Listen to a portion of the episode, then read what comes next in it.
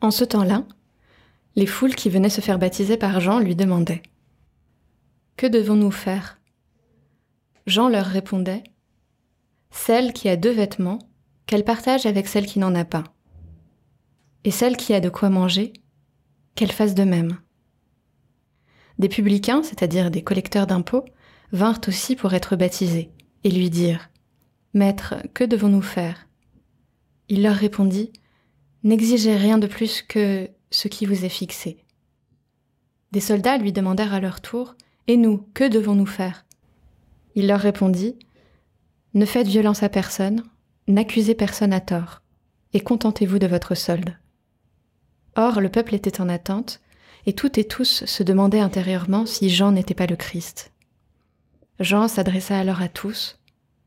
Moi, je vous baptise avec de l'eau, mais il vient celui qui est plus fort que moi. Je ne suis pas digne de dénouer la courroie de ses sandales. Lui vous baptisera dans l'Esprit Saint et le feu. Il tient à la main la pelle à vanner pour nettoyer son air à battre le blé, et il amassera le grain dans son grenier.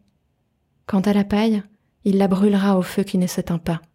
Par beaucoup d'autres exhortations encore, il annonçait au peuple la bonne nouvelle.